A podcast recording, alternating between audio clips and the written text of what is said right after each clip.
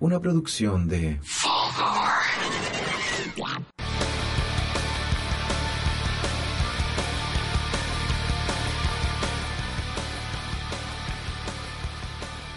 Sean todos muy bienvenidos a nuestro podcast Quantum Astronomy, un podcast que tratará sobre astronomía, astrofísica, física y muchas otras cosas.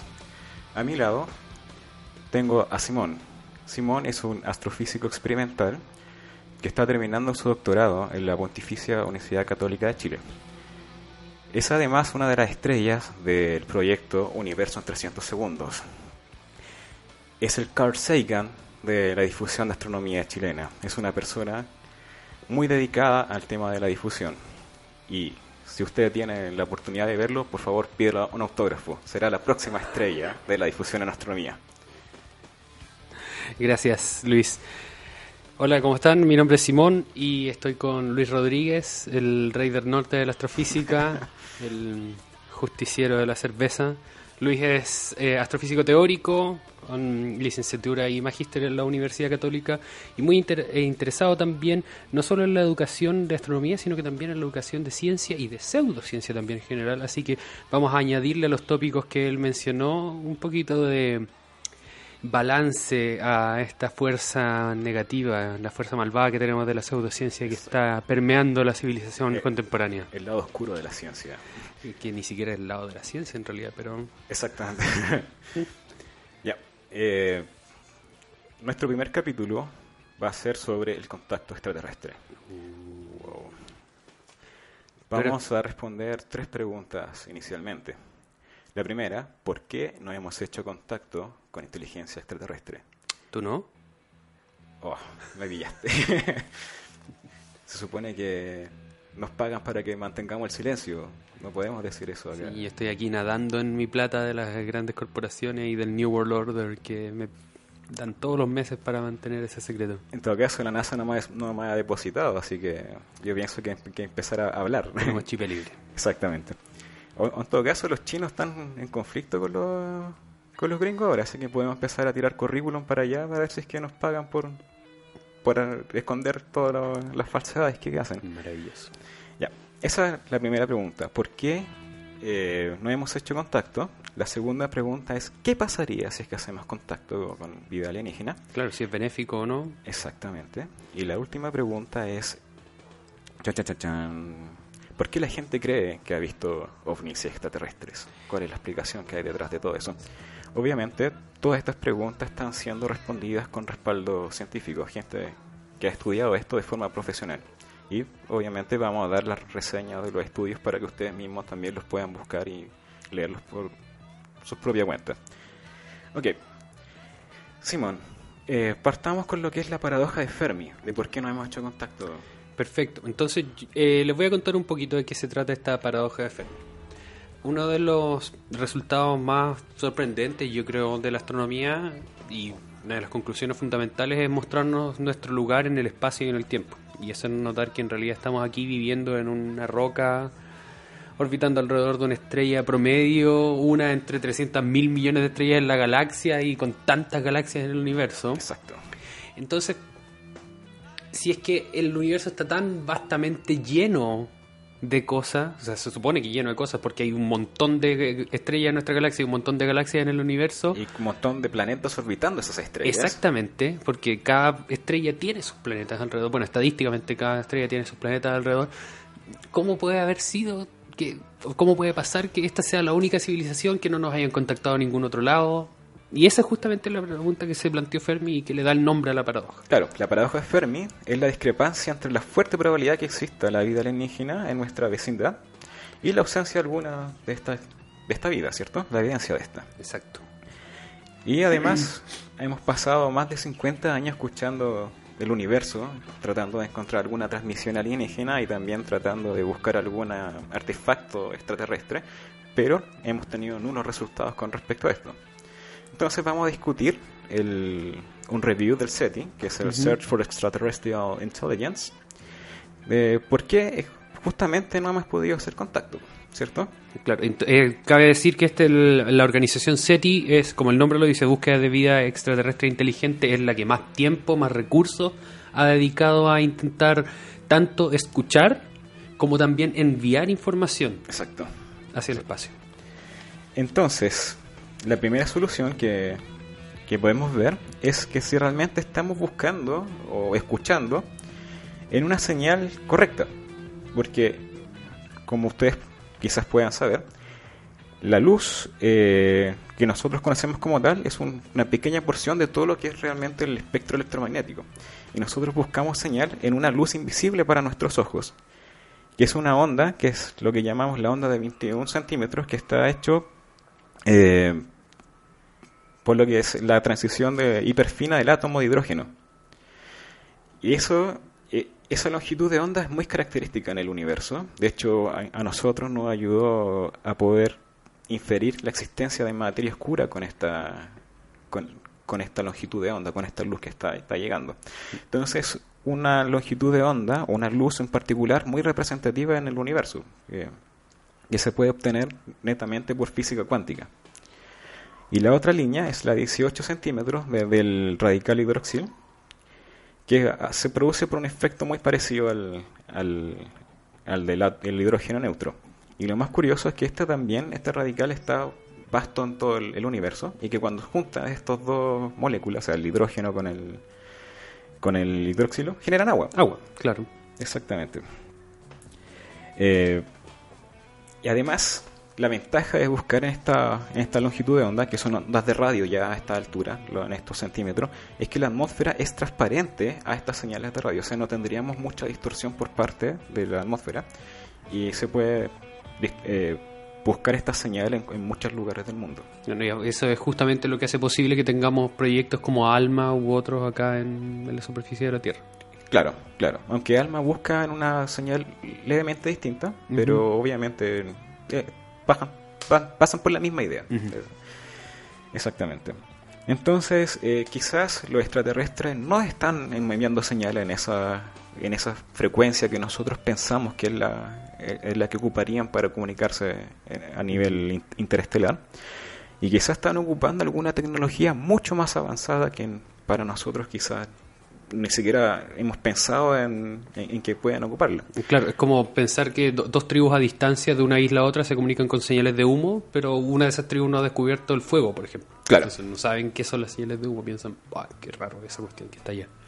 Exactamente. Por ejemplo, pueden haber estado usando cosas como entrelazamiento cuántico y, transporte de información mucho más sofisticada. O una- un tipo de radiación que no hemos descubierto y que no tengamos ni siquiera los detectores para eso. Exactamente, exactamente. Alguna interacción que no tengamos idea que existe.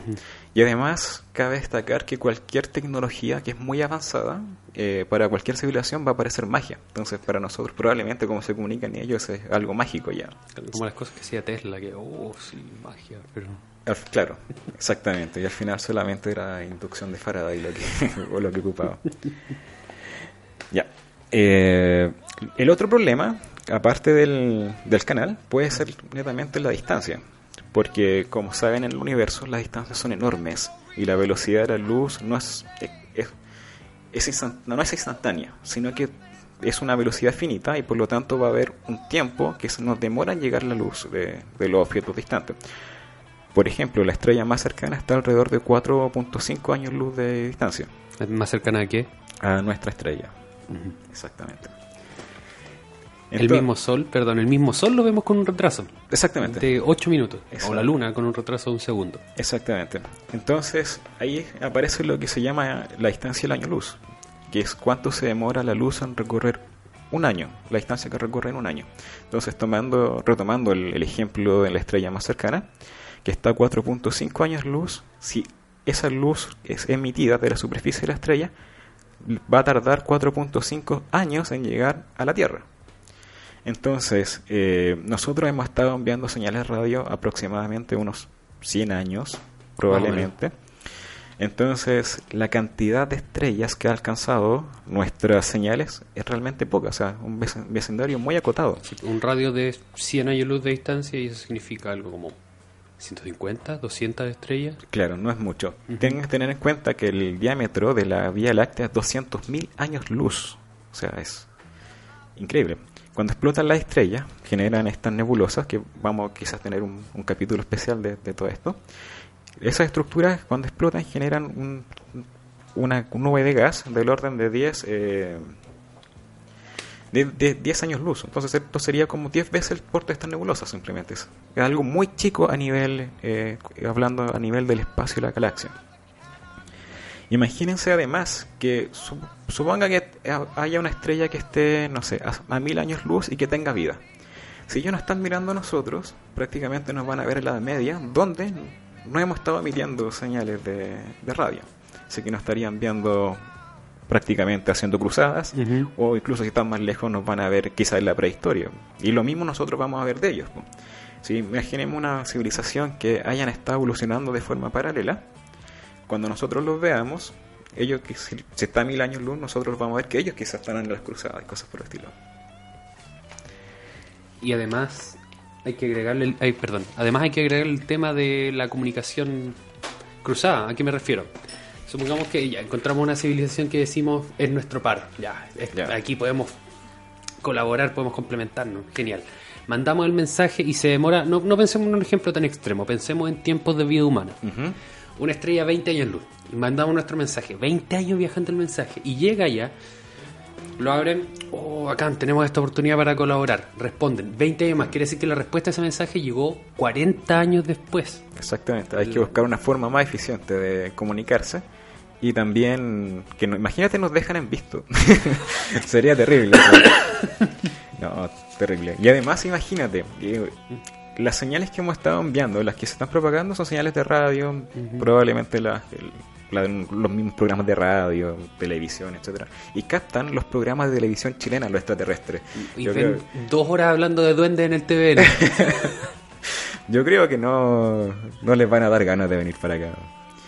Exactamente. quizá para educarnos, no sé. Eso, sería lo ideal, para mostrarnos viajes intergalácticos. Exactamente. Entonces ahí vamos a conectar el siguiente, la siguiente razón, pues, que es la solución por inteligencia de por qué no hemos tenido contacto. Y que quiere decir que esta solución de inteligencia es que, bueno, quizás la vida sea vasta en el universo, pero no necesariamente la inteligencia. Por ejemplo, en nuestro planeta Tierra hay millones de especies, pero la que destaca en inteligencia para poder hacer tecnología es el humano. Digamos en complejidad. Más complejidad, sí, muy bien. Gracias por la, por la acotación. Entonces puede que exista vida en otros lados, pero probablemente pueda, se da la opción de que quizás no tengan eh, todavía las herramientas para comunicarse, ¿por cierto? Claro, que sean plantas, bacterias, organismos con pocas células, cosas como esa. Exactamente. No es menos vida que acá, pero simplemente les falta la habilidad de comunicarse a gran escala. Exacto. O también sigan el ejemplo de nosotros, porque quizás la inteligencia también puede ser un arma de doble filo y que en la evolución de las civilizaciones termine destruyéndolo a sí mismo, pues ya sea por guerras, por conflicto, por muchas razones. Entonces, en ese caso, por ejemplo, si el tiempo promedio de comunicación entre estrellas es más largo que el tiempo de una civilización, por ejemplo, nosotros desde que comenzamos a desarrollar la comunicación hace 100 años hasta que nos extingamos en 50 años más, van a pasar 150 años. Si el tiempo promedio de comunicación entre estrellas es más que esos 150 años, no hay opción de comunicarse. Exactamente. Exactamente. O sea, nosotros, como tú dijiste, nosotros llamamos inteligencia a esto, pero quizás no somos tan inteligentes. Si es que nos estamos matando. Imagínate, llega el extraterrestre y digan, llévanos con su líder y lo llevamos donde Piñera. o, lo llevamos con Trump. O sea, de partida no sé si son representantes como para para poder mostrarles como cuando te, no sé, te da vergüenza. cambiemos de tema, para no, para no ofender gente. no, quiero que nos funen tan rápido. Está bien. Bueno, la siguiente es la solución por sustentabilidad. ¿Cierto? Que los modelos o las civilizaciones cuando están, están eh, proliferando necesitan recursos. Pues. Entonces una colonización muy rápida de la galaxia quizás no sea sostenible a nivel de recursos. Eh, necesitan eh, agua, materiales, eh, o mismo cantidad de seres vivos para poder eh, seguir una colonización. Solamente los economistas creen que pueden tener un conocimiento infinito con recursos finitos. Eso es el, ese es el punto. Entonces el, hay gente, o la- una, una idea, según lo que dices tú, que las civilizaciones eligen mantener su distancia. O sea, ¿Con más, este punto? más que directamente mantener la distancia y protección como ética, es porque quizás es sostenible que empiecen a añadir más, más colonias. Ah, ¿Se entiende? Como- Sí. Lo que, un ejemplo, por ejemplo, en- en Isla de Pascua, que es- estuvo en un muy aislado, eh, empezó a crecer la población, pero empezó a disminuir la cantidad de comida. Entonces la población no se pudo sostener a sí, mi- a sí misma en alimentación e incluso tuvieron que llegar al, al canibalismo. al canibalismo. Puede que pase algo por el estilo por acá. O también pueda pasar como el- en la historia nos ha enseñado que en el periodo de conquista y, y colonia eh, tenían un poder central, pero empezaron la independencia entre colonias y, y quizás sostener un imperio extremadamente grande sea inestable. Pero eso Claro. ya son parte como de modelos sociales. Ujú. Quizás sea así, quizás sea, quizás no. La tercera es la que más me gusta. Sí, por favor, Sí. explica. La tercera se llama solución zoológico. Imagínense que ustedes van caminando por el campo y de repente ven una especie que es maravillosa, maravillosa, maravillosa y dicen, ¿qué es esta cuestión que está acá? Entonces deciden aislarla porque nunca antes han visto eso. Ya, pues imagínense que pasa eso con la especie humana aquí en el planeta Tierra. Andan otras, otros planetas, perdón, otras civilizaciones cazando especies, cazando planetas y de repente se encuentran esto. Mira esto, aquí no llevan ni dos mil años y se andan matando. Claro. Entonces no, los vamos a guardar como una reliquia. Y nos observan y claro, desde lo lejos Quizás no y nos preservan por lo mismo. Claro, así como ustedes no están listos para esto, ¿no? No están dentro de los 50 mejores especies de la galaxia. Entonces, yo me pregunto, ¿es eso benévolo o no? Porque nos tienen como los bichos raros, pero a la vez nos están eligiendo meter. No sé, están forzándose demasiado a ser neutrales. Pero quizás Así tengan sus propias bueno. razones, po. porque quizás qué pasaría si es que hacemos contacto con, con vida extraterrestre, sería bueno. Estaríamos, causaría guerras por religiones, ¿te imaginas eso? Me parece un muy buen tema y creo que es esencial tratarlo en el siguiente bloque. ¿Te parece, Exactamente. Entonces vamos a hacer una pausa, los dejamos con tu parábola y nos vemos en un rato.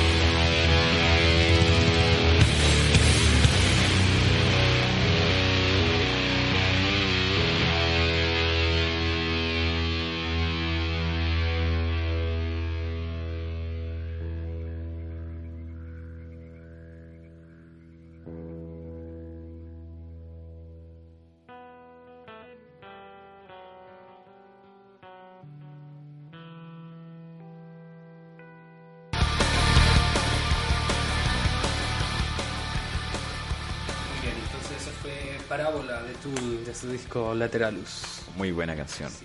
De, de mis favoritas. Me encanta que ese disco tenga el orden en el que viene y el orden alternativo. en El que Holy- que, sí, el Holy que tienes que escucharlo y ah, se abren las puertas de la iluminación. En secuencia Fibonacci, La secuencia Fibonacci, claro. En fin, volviendo a algo un poco más aterrizado, en este bloque vamos a discutir las consecuencias que puede traer recibir un mensaje de una civilización alienígena y si nos conviene hacer contacto efectivamente o no, porque como todo, como en todo proceso, eh, las consecuencias pueden ser positivas Pueden ser negativas o pueden ser también neutrales. Exactamente. Sí. Entonces ahora vamos a discutir los, el, las consecuencias de hacer contacto con extraterrestres y si nos van a traer beneficios. Partamos por, partamos por lo bueno. Claro. Los beneficios. Las buenas noticias primero. Buenas noticias primero, me gusta. ¿Qué eso. qué? ¿Las buenas o las malas? No, las buenas siempre. Mm, Exactamente. Buenas. Va a haber una enfermedad que va a tener tu nombre. ya. Al fin famoso. Exactamente. Ya.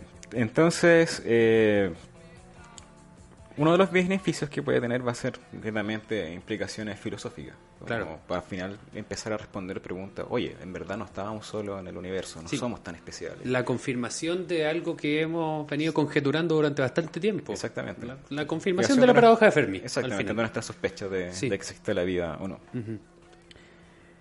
Después vamos a tener, si es que son extraterrestres que pueden trabajar en equipo de forma cooperativa, Ujú.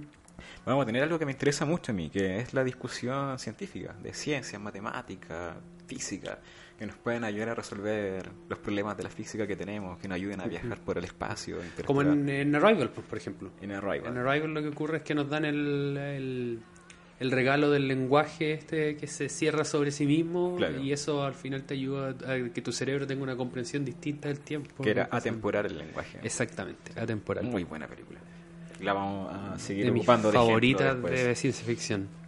Claro. Eh, que nos pueda ayudar a, a prevenir catástrofes globales, ¿cierto? Que pueden ser desastres naturales como la caída de un asteroide, la de que en- cuando nuestro Sol en un tiempo más va a morir. Mucho tiempo más, pero Sí. vamos a tener un podcast dedicado exactamente a ese tema. Al futuro de la Tierra. Claro, y bueno, muchas eventualidades como Ujú. Lo- nuestro problema del cambio climático, quizás. Imagina nos puedan ayudar a reversir el cambio climático. Uh, sí, una máquina que absorba dióxido de carbono y que lo transforme en algún gas que no sea de invernadero. Claro, yo creo que la primera solución sería que agarraran a Trump, a Trump y lo llevaran al espacio y lo dejen ahí suelto, así que, que, se, Claro. que se muera. Claro, y allá también como tendríamos, si es que son muy cooperativos, tendríamos todos los que sería quizá abrir un comercio internacional. pues, o sea, Sí, o sea, una relación simbiótica. Tú te beneficias de mí, yo me beneficio de ti. exactamente. Entonces eso sería como un resumen de las cosas buenas que nos podrían traer. O sea, Ahora bien, ¿en qué en, tú pondrías en esta categoría, por ejemplo, si es que se genera, si, si es que son peleadores, por ejemplo, pero pero ganamos? ¿A- a qué te- Ganamos, como- ganamos. como- como que así, no- así que no, no, no, nos ofrecen comida ya queréis comida. como el día de la independencia. claro, como el Día de la Independencia, pero a nosotros nos va bien. Ya, ya no tan terrible como el Día de la Independencia. No destruyen grandes ciudades, sino que es algo tan simple como lo que pasa al final de, de la Guerra de los Mundos. Que tú pegas un estornudo y resulta que no estaban preparados para el virus y, O sea, y así extermináis toda la raza alienígena. O sea, yo pienso que si es que un tema de invasión, yo no creo que vengan directamente con su flota a invadir. O sea, van a, van mandar... una enfermedad, un virus o algo así, o van a mandar una inteligencia artificial y va a quedar la embarrada. es como mandan- Ah, ya, pero más, más, más evolucionado de, de mandar el ciudadano en el Age of Empires. Sí, sí, Ya, obviamente. Y si es que, es que, imagínate, es como lo que pasaba con las colonias, po, Claro. que se rebelaban las colonias, por así decirlo, pero no, no eran ni siquiera una milésima parte del poder del, del imperio que colonizó. Entonces, matas la primera oleada, pero si es que está ese escenario donde vendan las naves, Sí. Yo pienso que van a venir más y más hasta que... Claro, por, algo, por algo han podido recorrer tanta distancia en la galaxia. Exactamente, Pero eso lo vamos a ver en la parte de, la, de los negativos. exacto. Veamos los neutrales. Eh, casos neutrales de, de contacto, uno de los. ya esto también es sacado de película. El, el caso de que son alienígenas infiltrados acá entre los seres humanos, pero que están tan bien infiltrados que no, no- ni se notan. Exactamente. Que están aquí en, en misión observacional, meramente. Entonces le- los mandaron ya, ok, proyecto de fin de semana del- de, la, de la escuela, han de investigar la- a los terrestres. Exactamente. Y se meten acá y podrían, no sé, pues estar haciendo un podcast o cosas así. Exactamente. Podrían estar hablando sarcásticamente de cómo qué pasa con los contactos extraterrestres. Claro, exactamente. No, con esto pasamos piola. Hablemos Sí, de esto. Sí. ¿Cambiamos el tema? Cambiamos el tema. Ya. Oye, y lo otro sería que sería como una cita Tinder, pero que salió mal. O sea, hicimos match, nos juntamos, ya. pero no hubo ninguna relación entre los dos y bueno, Claro, ya, se chao, fue, para la casa. Exactamente. Imagínate, imagínate si eso pasó en las etapas donde la civilización humana, donde las civilizaciones humanas no tenían todavía buenos medios para registrar la, la historia. Entonces pasó, no sé, hace 8.000 años, Claro. algo así, o cuando todavía no existía el Homo sapiens, hace un millón de años. Llegaron aquí y se dieron, y bueno, para esto vinimos ya, y se van y se Claro. devuelven. Y, no pasó nada. Y dejaron ahí, no evaluaron en el catálogo que tenemos una estrella. Una estrella. en el sol. Pésimo servicio. Pésimo servicio.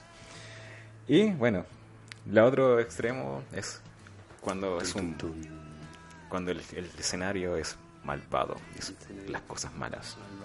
Exacto. Y aquí tenemos el, el mal, los eh, separamos en el SETI en realidad, lo separan en dos: el mal intencional y el mal no intencional. Exactamente. Entonces, el mal intencional es lo, lo- lo belicoso, o sea, lo que vemos en las películas, en eh, La Guerra de los Mundos, en el Día de la Independencia. Claro, que nos vienen a, a esclavizar, nos vienen a comer, vienen a robar nuestros recursos. Exactamente, que vienen a ser la, la gran española, pero acá a la tierra. Exactamente. Y bueno, ahí uno se puede poner en muchas situaciones, que sean como uno, un imperio dictador, así como el, el imperio de Star Wars que quiere Claro. regir todo bajo su, su yugo. Y también tenemos la otra parte que sean las inintencionales. Claro, entonces vienen con las mejores intenciones, pero ups, al parecer no estaban preparados para esta enfermedad que traemos. Exactamente.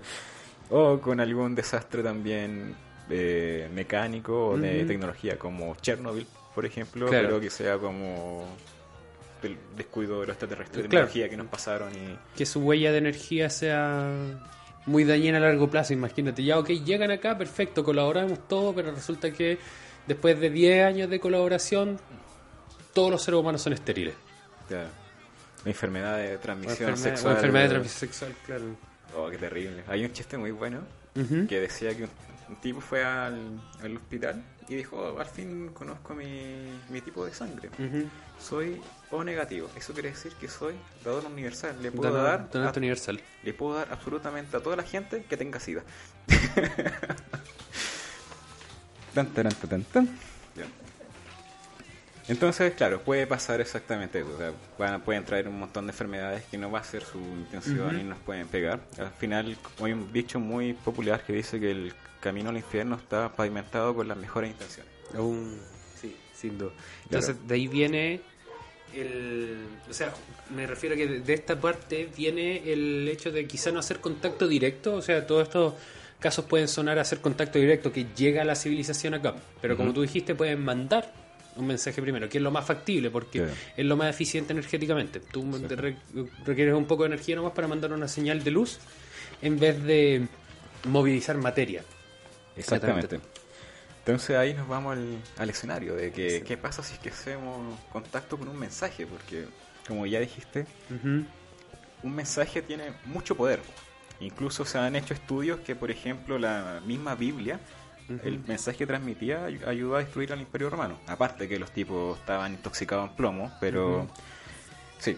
Eh, por ejemplo, imagina llega un mensaje y dijera, si no se rinden y son esclavos de nosotros, hacemos que explote el sol mañana. ¿Cómo reaccionamos a ese mensaje? Se vuelve me- terrible, o sea, Yo me quedo en la casa. me pongo a beber. Esa es mi solución. Así lidio con mis problemas. Exactamente. Entonces, antes de seguir con este tema, el SETI eh, pone dos reglas de control. ¿cierto? Entonces, y. O sea, más que reglas de control, son como que vamos a asumir dos cosas, dos, escenarios. Entonces, que el- lo primero es que el mensaje hipotéticamente no es corto, es prácticamente eh, en un mensaje no trivial en contenido. Y que. No es un hola. Claro, claro. Y, y que hay que desencriptarlo para poder entenderlo. Y viene un, un archivo RAR. Exactamente. ¿Y qué pasa si no he pagado la licencia?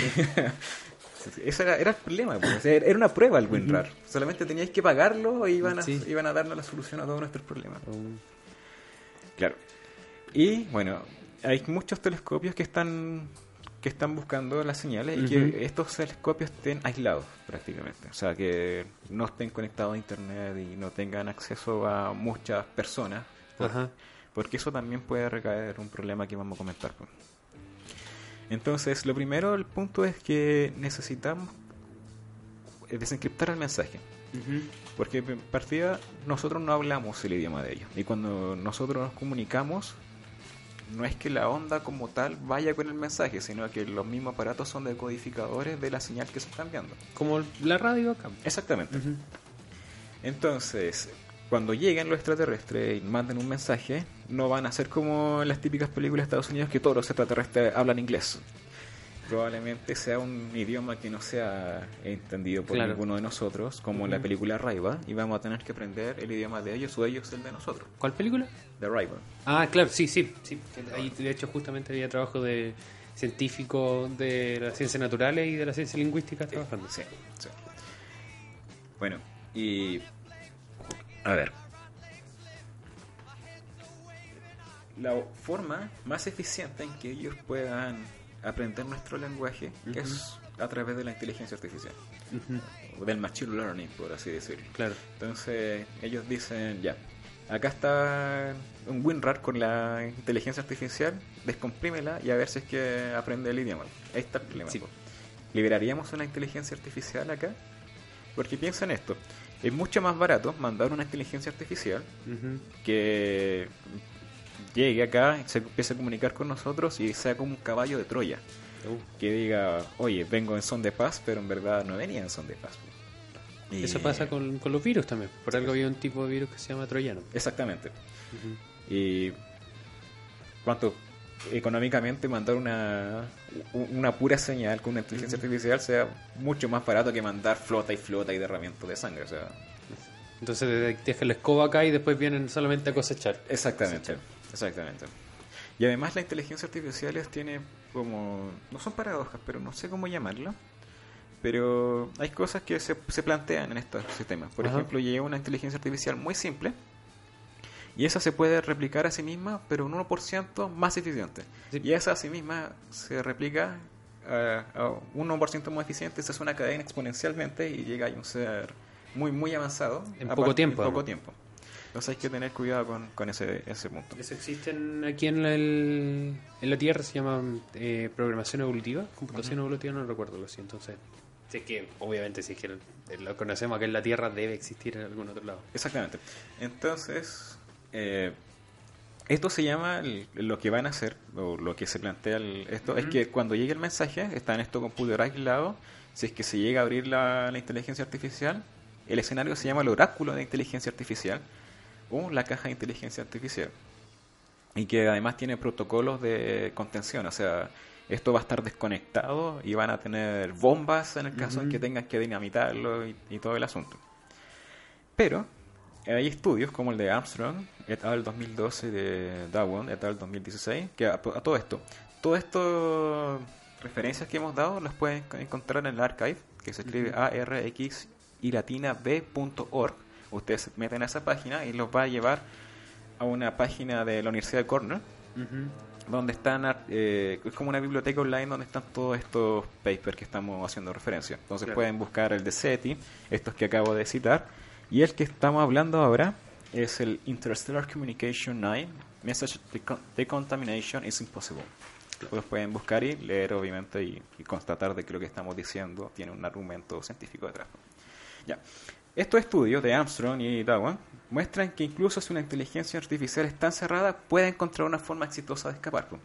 Y eso lo pueden ver, por ejemplo, en la película Ex Machina, que, es, Muy bien. que trata exactamente de eso. Y supongamos que tengamos algún grado de conversación con la inteligencia artificial, eh, ella puede jugar incluso con el factor humano, como se ve en la película Ex Ex Machina, claro. Ah, mira, sí, si te ofrezco la cura del cáncer, pero ya, pues déjame salir, déjame salir, si te conviene. ¿Y tú, tú qué le, si tuviera ahí la inteligencia artificial, qué cosa le preguntarías? Uh, Que te pueda dar la respuesta, que supongamos que sea un ser que tenga mucho conocimiento. ¿Qué, qué cosa le, le- le- primero le preguntaría ahí? ¿Qué hubiera pasado si Pinilla le hubiera pegado un poquito más abajo a la pelota en el Mundial de Brasil? Probablemente no tendría el tatuaje. Es, o no sé, o algo para confundirla. po. Eh, ¿Esta oración es falsa? O como esa, no sé. Su paradoja y hacerla Sí, explotar, paradoja que, que haga, un loop y, Exactamente. y, se muera. Oh, buen- buena, buena respuesta. Claro, entonces va a estar esa cuestión. Imagínate que se entera que uno de los guardias tiene una hija con cáncer o un hijo Claro. con cáncer. Le dice, oye, así, me dais un poquito de potencia, así sube el- la potencia un 3%, te doy la cura del cáncer, o te hago la paz mundial, o, o lo que sea. Probablemente va a poder va a escapar. Y ahí también está el factor de que se puede filtrar que haya una inteligencia extraterrestre en el, en el, en alguna parte. Claro. Entonces van a empezar conflictos internacionales, así como, no sé, tal país dice, oye, yo quiero que conversemos con esta porque va a tener la solución a todos nuestros problemas, mientras otro va a decir, no, porque puede ser un, Un caballo Troya, exactamente. Y puede generar un... Ese puede ser justamente su objetivo. Exactamente. Sí, su objetivo Hacer- puede ser aquí pelear. ponernos en. O sea, en. Crear aquí tu- tumulto en la Tierra, ponernos en contra de otros países y una vez que ya que les coque y hayan volado las bombas nucleares nuevamente, vamos a cosechar. Exactamente. Entonces, dentro de todos los escenarios, pesando, probablemente es mejor no abrir los mensajes. O sea, se- pesando las cosas buenas que nos puede entregar versus las malas, que es mucho más probable y la historia que lo que nos ha enseñado es mejor quizás no abrir aquellos mensajes. Y justamente en eso, antes de, de terminar, hay varias iniciativas que yo he leído que intentan enmascarar a la Tierra para hacernos indetectables. Ah, sí, hacernos indetectables. Entonces, brevemente, eh, ¿cómo detectamos planetas eh, orbitando alrededor de otras estrellas? Esperamos que pasen por el frente de la estrella y eso hace no que en la imagen de la estrella se vea un puntito en la superficie, sino que la- el brillo de la estrella baje un poquito. Entonces, lo más loco que he visto es- son iniciativas que pretenden que en el lado, permanentemente en el lado de noche de la Tierra, o sea, el que está dando para afuera del Sol, se pongan emisores de luz para evitar que la- el, el bloqueo de la luz del Sol por parte de la Tierra sea notado desde afuera, Claro. para hacernos invisibles a otras civilizaciones. camuflarnos. Para camuflarnos, Exactamente. exactamente. Y aparte también tenía un comentario del tema de la inteligencia artificial, que también es, es- esto es más propio, que en- para nosotros lo llamamos inteligencia artificial, pero igual está hecho de cosas del, del universo como tal. Entonces, Sí. no, es algo, desde mi punto de vista, un- una escala evolutiva más. Por ejemplo, todos pensamos que la vida partió con la bacteria o la vida muy simple y después se fue haciendo cada vez más compleja, pero ahora es como un salto evolutivo. La, esta vida creó vida, que es- puede ser inteligencia artificial, que está lo que llamamos inteligencia artificial, y que esos seres van a ser la siguiente forma de vida, o si es que ya no es las otras civilizaciones, son inteligencias artificiales ya, y quizás qué cosas van a crear ellos después que otras formas de vida van a, van a ver. Sí, porque justamente pensando en este tema de la astrobiología, del estudio de la vida en un contexto cósmico, los- las condiciones que pone la NASA para la vida son simplemente dos. La capacidad de autorreplicación, que solo puede hacer una inteligencia artificial, y la capacidad de evolucionar darwinianamente, o sea, ver variaciones y la que tiene más éxito es la que pasa a la siguiente generación. De Entonces, hecho, eso es algo que puede hacer una Sí, inteligencia y de artificial. hecho, desde el punto de vista físico, la muerte se da cuando tú llegas al equilibrio con entropía del universo. Cuando tú termodinámicamente mueres, es cuando se acaba todo tu incremento de entropía y llegas, a- o sea, dejas como de luchar con la entropía del universo. Ujú. Y tú cada cosa que hagas, de beber agua, hablar, moverte, todo empieza a aumentar tu entropía. Así que había un tipo, ya no recuerdo quién era, Ujú. que decía que, el, por ejemplo, en las barras de cereales o la comida había que poner además cuánta entropía aportan a ti, pues, para pues, todos tenemos un máximo de entropía que vamos Claro. a llegar y vamos a morir. Y Y después la- de eso sigue las leyes del universo y Exactamente. Y no tienes nada que hacer contra, contra las leyes de la termodinámica. En esta casa se respeta la ley de la En termodinámica. este universo, en este planeta, sí. Hasta el momento, sí. No existe la si usted, usted sabe cómo violar la ley de la termodinámica, bueno, qué fea palabra violar, cómo evadir las leyes de la termodinámica, cuéntanos para que nos ganemos un Nobel, por Sí, favor. nos ganamos el Nobel aquí y lo compartimos con el equipo de Quantum Astronomy. Llegó la hora entonces del eh, segundo corte. Vamos con una banda de el estado de Nueva York. Yo estaba en contacto varias veces con el guitarrista, un tipo muy genial. La banda se llama Moontooth y el tema se llama Crux.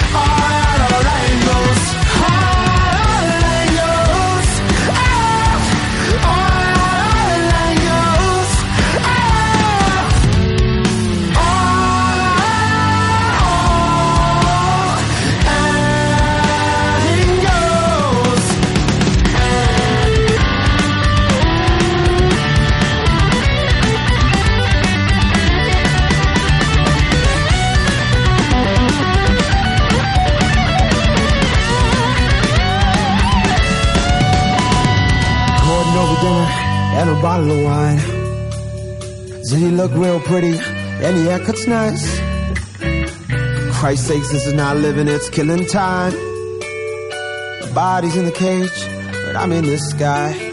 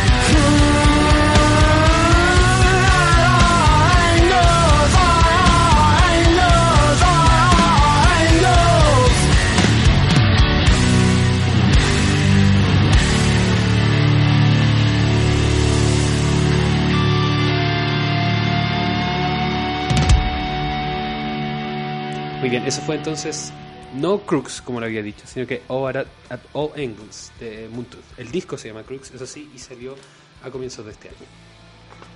Luis, Muy por bien. favor. Entonces vamos a nuestra última pregunta que nos convoca. ¿Por qué la gente cree que ha visto extraterrestres, ovni, han sido abducidos? Todo esto parte de pseudociencia y conspiración. ¿Qué pasa con el caso del Cabo Valdés? Exactamente. Eh, bueno, toda esta parte es un tema más que trata la psicología y sociología que directamente la, astrofísica. Y en este nos estamos basando en el capítulo 6 de- del libro que se llama Why People Believe Weird Things. Es un libro muy bueno que trata de desmentir muchos temas de pseudociencia.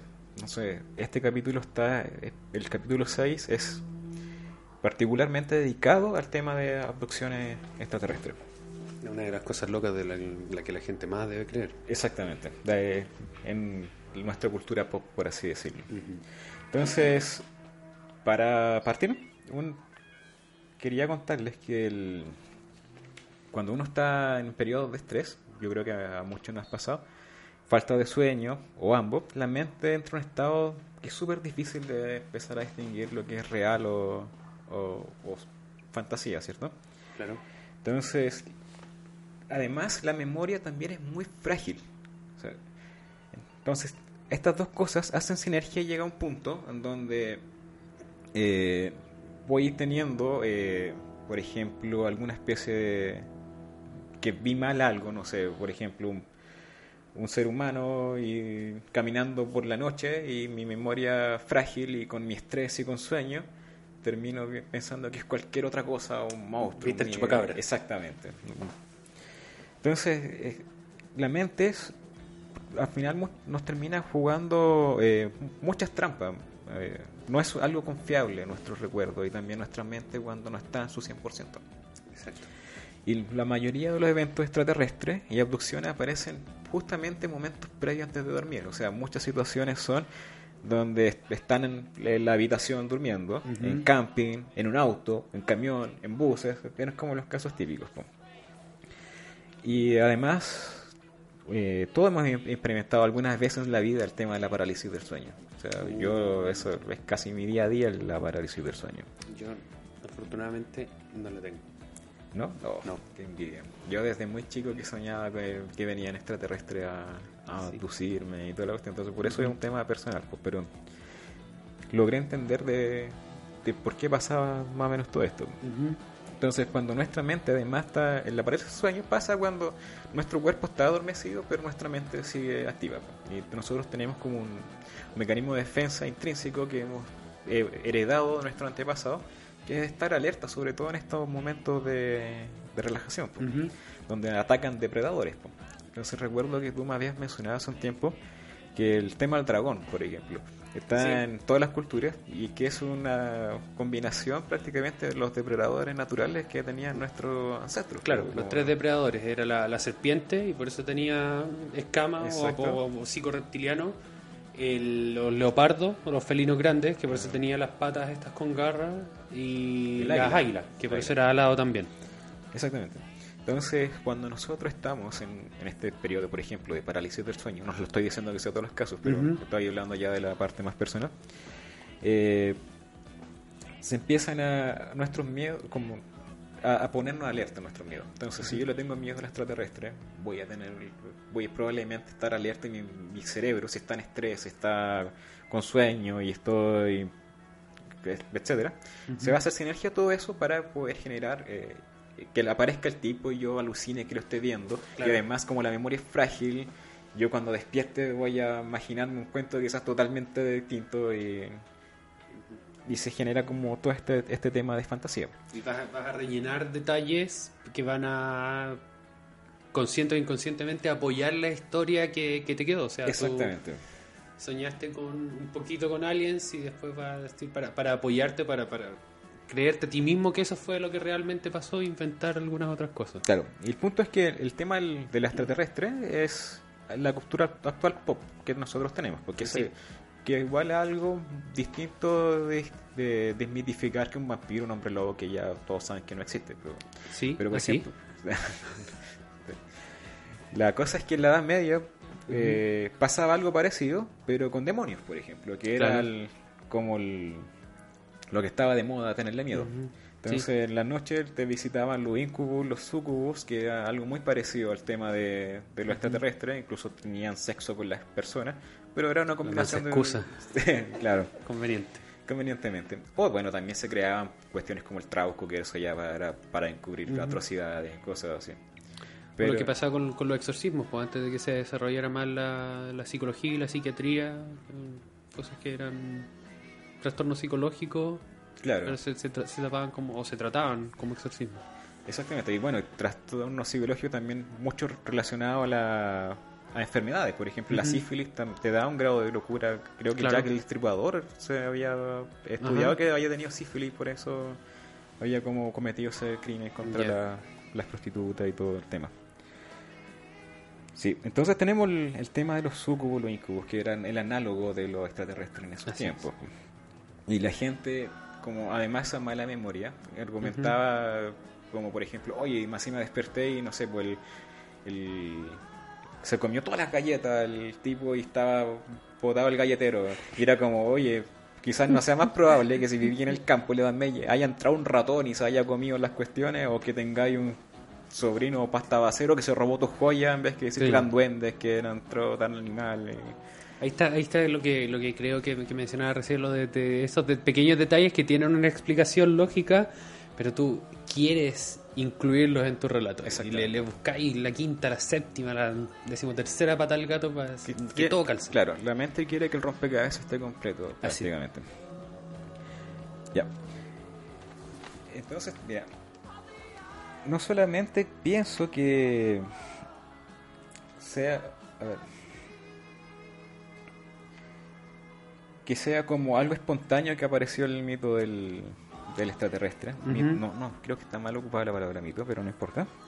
Sino que hubo un fenómeno que me llamó la atención, que lo leí también en este capítulo, o sea, en este libro, que decía que había un hecho interesante, que los psicólogos empezaron a reportar eh, casos de sus pacientes que decían que eran secuestrados por extraterrestres después del año 1975. Ahí empezó el boom. Y mm, después Curioso, ¿por qué en ese año? Porque en ese se había estrenado la película de UFO, eh, The UFO Incident, mm. donde por primera vez mostraron los extraterrestres grises tales como los conocemos. Grises, cabeza de globo, eh, con ojos negros. Exactamente, ahí se empezaron a mostrar. Y además estaba todo este tema de la carrera espacial, pues, o sea, teníamos en la Guerra Fría que estaban... Eh, ¿cómo se llama? Compitiendo por la carrera espacial. Y ahí podemos llegar, por ejemplo, al caso Roswell, que, claro. que ahí uno busca las... Tiene que buscar la, la respuesta más lógica, o la, la, respuesta sensacionalista que busca la gente común es como, oye, llegó un extraterrestre, llegaron los militares y se lo llevaron. Pero contextualicemos. Por ejemplo, los rusos estaban mandando una perrita al espacio, pusieron satélites y mandaron a Gagarin también a que orbitara la Tierra. Sí. Y es que tengo entendido que él cayó como en una granja y salió de la nave, o como esa cápsula, vestido como de astronauta y todo. Sí. Y bueno, era una persona, y obviamente un granjero común y corriente lo va a mirar. O como llega alguien del espacio en una cápsula y sale en esos años donde una persona rural ni siquiera tiene la eh, no, ni siquiera está familiarizado con ese tipo de tecnología, que ahora sí, quizás, pero estamos hablando de esos años, olvídate, sobre todo como en Rusia. Entonces lo mismo puede haber pasado en Estados Unidos, donde cayó una prueba de, este mismo tipo y que los cuerpos extraterrestres crisis o, con estos trajes serían eh, astronautas con trajes espaciales y que llegó el gobierno de Estados Unidos, los tomó y se los llevó y que quiso callar todo esto porque obviamente tenían la competencia de los rusos y no querían... Nada salió mal, nada salió mal. Todo en orden. Exactamente. Entonces, ¿qué, ¿qué cosa es más probable? ¿Que haya sido extraterrestre o que haya pasado este, este evento? Realidad y se pasan, bueno, con hartas cosas en realidad. O sea, si, si es que tú te pones a pensar, la palabra ovni, el equivalente en inglés UFO, es objeto volador no identificado. Y objeto volador no identificado no quiere decir de ninguna manera objeto extraterrestre. Entonces, el, que haya objetos en el cielo, que eh, personas identifican, ah, sí, ese debe ser un alien, ese debe ser una nave espacial, por supuesto, mira, están en formación, tanto, tanto muchas veces viene de la ignorancia. No digo que la ignorancia es como algo malo, sino que simplemente desconocer cosas. Ah, eso debe ser entonces un grupo de aviones de información militar. Un globo aerostático que está midiendo, la, midiendo el tiempo. Un lanzamiento de un cohete, cosas como esas. Entonces, para quien no tiene la información, es un ovni y ovni lamentablemente, bueno ya cada vez menos, eh, se ve relacionado con el concepto de alienígena. Exacto. Y de hecho, los avistamientos ovnis cada vez han sido reducidos. Porque Mira. obviamente los ovnis saben cuando lo están grabando con cámaras modernas. Claro, qué Tienes- curioso. Tienes que tener la cámara más pixelada para poder, para poder tomarla. Qué curioso que, mira, desde hace 10, 15 años más o menos, que cada persona, o sea, que es más probable que cada persona tenga acceso a una cámara para grabar, que ahora todos andamos con estos aparatitos que tienen no una, no dos, sino que tres, cuatro más cámaras, que hay gente que tiene en los autos cámaras y que cada vez se detecten menos, que cada vez se detecten menos avistamientos de objetos voladores no identificados. Entonces, hay una relación directa muy interesante y, bueno, relación inversa entre calidad, de, ca- calidad y cantidad de cámaras y avistamientos ovni. Es que el, el tema ovnis es súper atractivo. O sea, hasta incluso a mí también me interesa mucho, pero eh, hay gente que también lucra con esto. Entonces es muy llamativo eh, decir, es contar esta historia, que estos casos desconocidos, y dicen, bueno, ¿y cómo explicas esto? Pero muchos de esos casos no tiene sentido explicarlos, porque no podemos retroceder el tiempo, ir allá y tratar de buscar como la solución o la explicación más lógica de todas. Además, como se intenta hacer una explicación más o menos científica, es cosa de recabar información, tener un caso de control y contar una historia con información que no siempre viene de primera mano. Es un poco más dificultoso reconstruir los casos. Claro. Y el, el último punto que, les- que te quería comentar sobre esto es algo que estuve averiguando hace muy poco, que yo no sabía que existían, que son los centellas. No siempre ha estado la fra- frase rayos y centellas.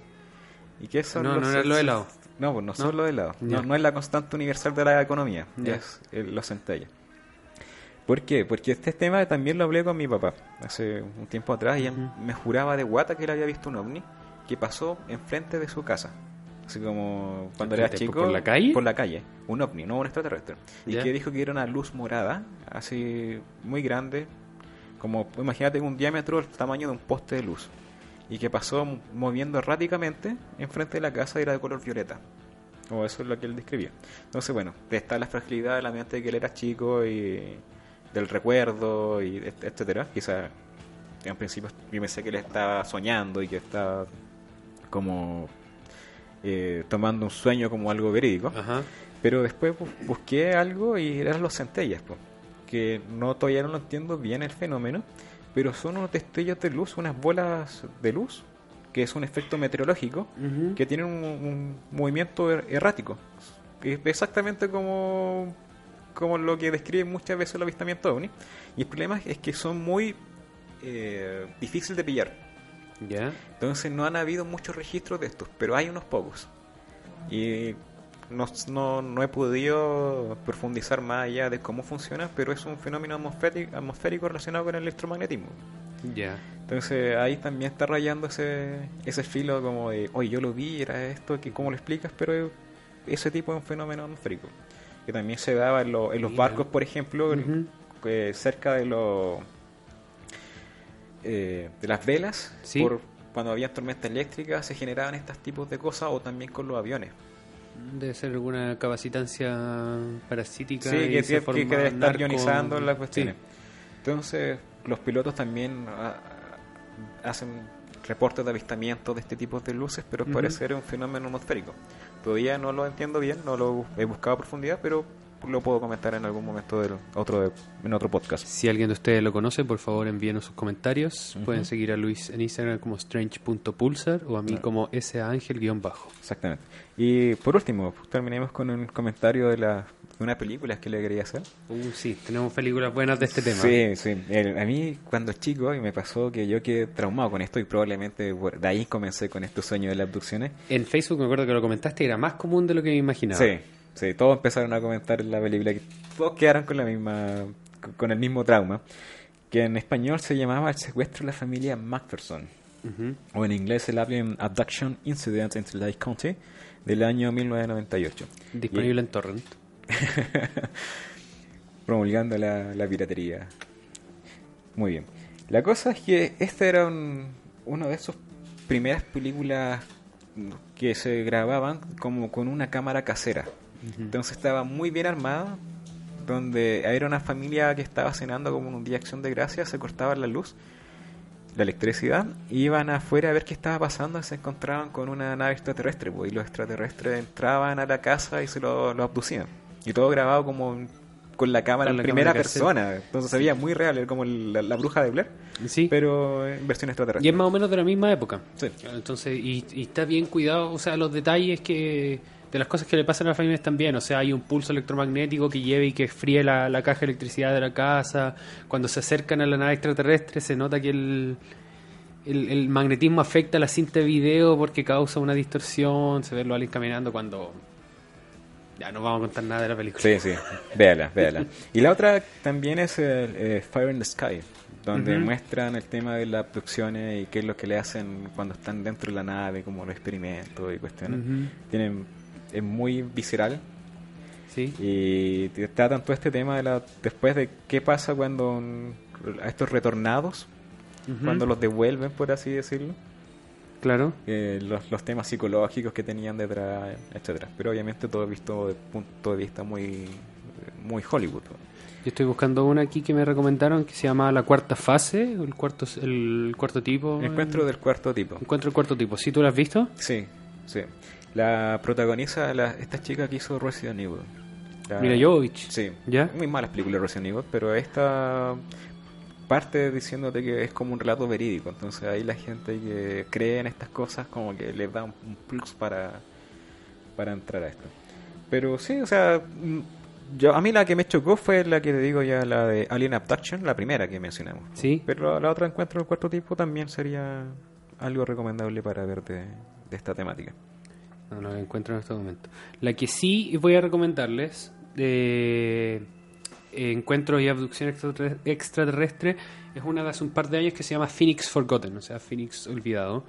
Eh, también de, de fan footage, eh, narra la aventura de, una chica adolescente y una amiga, un amigo, no recuerdo, eh, que están grabando un momento en la noche y se dan cuenta que pasan algunas luces extrañas, lo típico, y se van a y se van a investigar.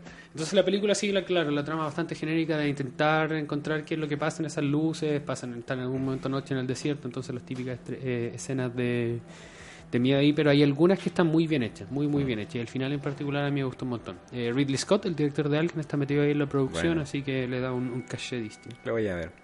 Igual también, obviamente, recomendarles que vean de Arrival. Sí, Arrival, o sea, si es que Háganse un favor y vean esa película. Esa película además tiene la gracia de ser ciencia ficción dura. ¿Qué Sí. quiere decir eso? Que está bien basada en hechos científicos reales. O sea, muestra eh, asuntos de la astrobiología, que es como les habíamos comentado más temprano, el estudio de la vida en un contexto cósmico, pero además muestra algo bien interesante que es cómo se organiza el ser humano alrededor del contacto extraterrestre, que eso es un tema ya de astro o exopolítica Exacto. que es un tema que debe desarrollarse en la sociedad, pero que hasta el momento yo no conozco nada de desarrollarse. Yo tampoco. Bueno, para finalizar, quería comentarle un poco de los siguientes capítulos que pretendemos grabar. Simón es un astrofísico experimental, eso quiere decir que él se enfoca mucho en la parte observacional, de observar los objetos a través de un telescopio, mientras que yo soy la contraparte teórica, que se mueve mucho con el tema de las ecuaciones, cómo funcionamos esto.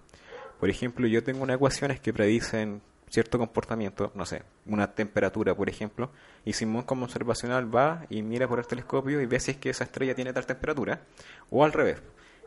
Simón ve algo raro en el, en el universo por el telescopio y yo tendría que con ecuaciones tratar de, de explicarlo. Es como la simbiosis básica que hay entre No estos. hay un tipo sin el otro tipo. Exactamente, somos complementarios. Y también están los de simulaciones.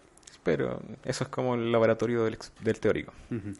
Y bueno, el punto es que vamos a tocar temas como agujeros negros, viaje en el tiempo, teoría de cuerdas, evolución estelar, planetas extrasolares y todos los que se nos venga a la mente que no que no se, no se toca comúnmente en el resto de temas de difusión. Y lo que quieran escuchar ustedes también, por supuesto. Exactamente, estamos abiertos a sugerencias para para tocar todos estos temas y pueden contactarnos a las redes sociales que ya las dimos y sugerir los temas que ustedes quieran. Vamos a estar cada dos semanas tratando de grabar algo y bueno, eso. Entonces los dejamos finalmente con Tool 46 and 2.